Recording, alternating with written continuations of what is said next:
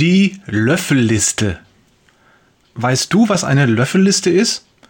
Ganz einfach. Es ist eine Liste mit Dingen, die du noch erledigen willst, bevor du den Löffel abgibst, also bevor du stirbst. Die letzte To-Do-Liste deines Lebens sozusagen. Neulich habe ich von einem Mann gelesen, der eine solche Löffelliste hat. Ganz oben auf seiner Liste steht eine Reise. Ich möchte eine Pilgerreise ins heilige Land unternehmen.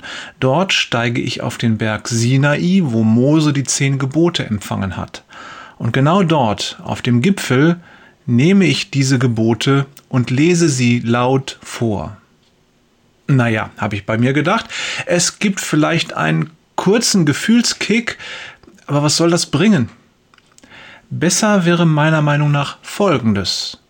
Er bleibt, wo er ist und lebt die zehn Gebote. Das ist deutlich weniger sexy und unglaublich viel anstrengender. Aber ist es nicht das, was Jesus will? Ich möchte uns heute folgenden Gedanken mitgeben. Der Lobpreis im Gottesdienst ist wunderbar und wir benötigen diese Zeiten der Anbetung. Es ist richtig, nach geistlichen Erfahrungen zu streben.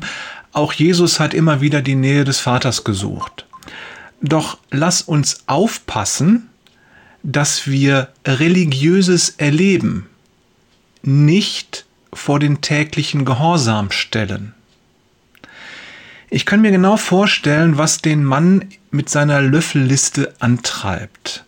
Wir alle lieben das Gefühl, wie auf einem Berggipfel zu stehen, unseren Glauben zu feiern, zu genießen, auf einer Welle des Glücks und der Anbetung zu schwimmen. Am liebsten würden wir dort unsere Hütten bauen.